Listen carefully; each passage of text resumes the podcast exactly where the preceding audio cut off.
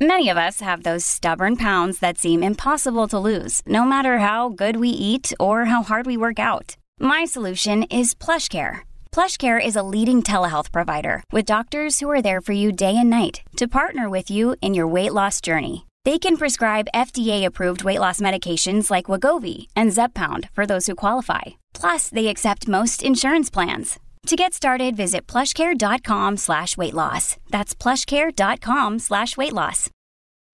Families have a lot going on. Let Ollie help manage the mental load with new cognitive help supplements for everyone four and up, like delicious Lolly Focus Pops or Lolly Mellow Pops for kids. And for parents, try three new Brainy Chews to help you focus, chill out, or get energized. Find these cognitive health buddies for the whole fam at ollie.com. That's O L L Y.com. These statements have not been evaluated by the Food and Drug Administration. This product is not intended to diagnose, treat, cure, or prevent any disease.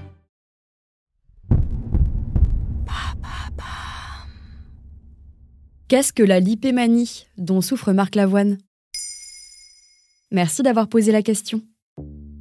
Dans le pays, en 2019, 3 millions de Français ont souffert d'une dépression au cours de l'année, selon l'enquête du baromètre santé de Santé publique France. Plusieurs stars lèvent de plus en plus le voile sur leur état dépressif. C'est notamment le cas des humoristes et comédiennes Florence Foresti et Muriel Robin. En 2018, Marc Lavoine est l'invité de l'émission On n'est pas couché sur France 2. Ce dernier déclare qu'il est atteint de l'hypémanie, comme l'était sa mère avant lui. Le chanteur décrit ce trouble psychologique comme une tristesse chronique, un peu plus profonde que la mélancolie.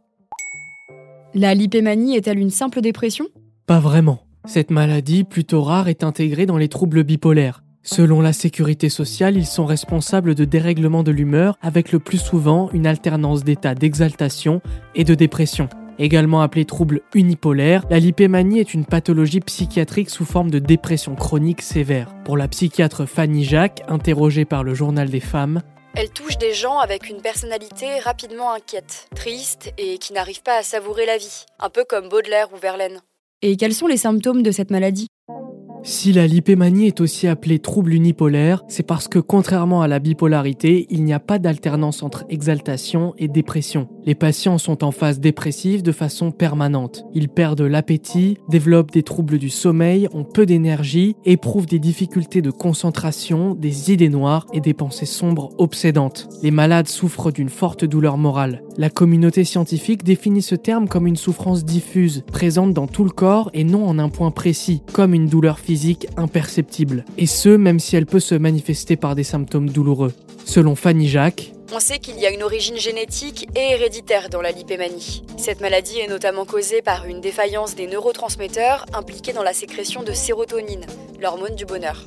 Une autre théorie scientifique attribue l'arrivée de la lipémanie par le modeling parental. D'après le Manhattan Psychology Group, ce terme décrit des attitudes adoptées par les parents et reproduites par les enfants. Autrement dit, si un père ou une mère adopte des comportements dépressifs dus à leur maladie, les enfants ont plus de chances de développer des symptômes. Et comment peut-on soigner la lipémanie?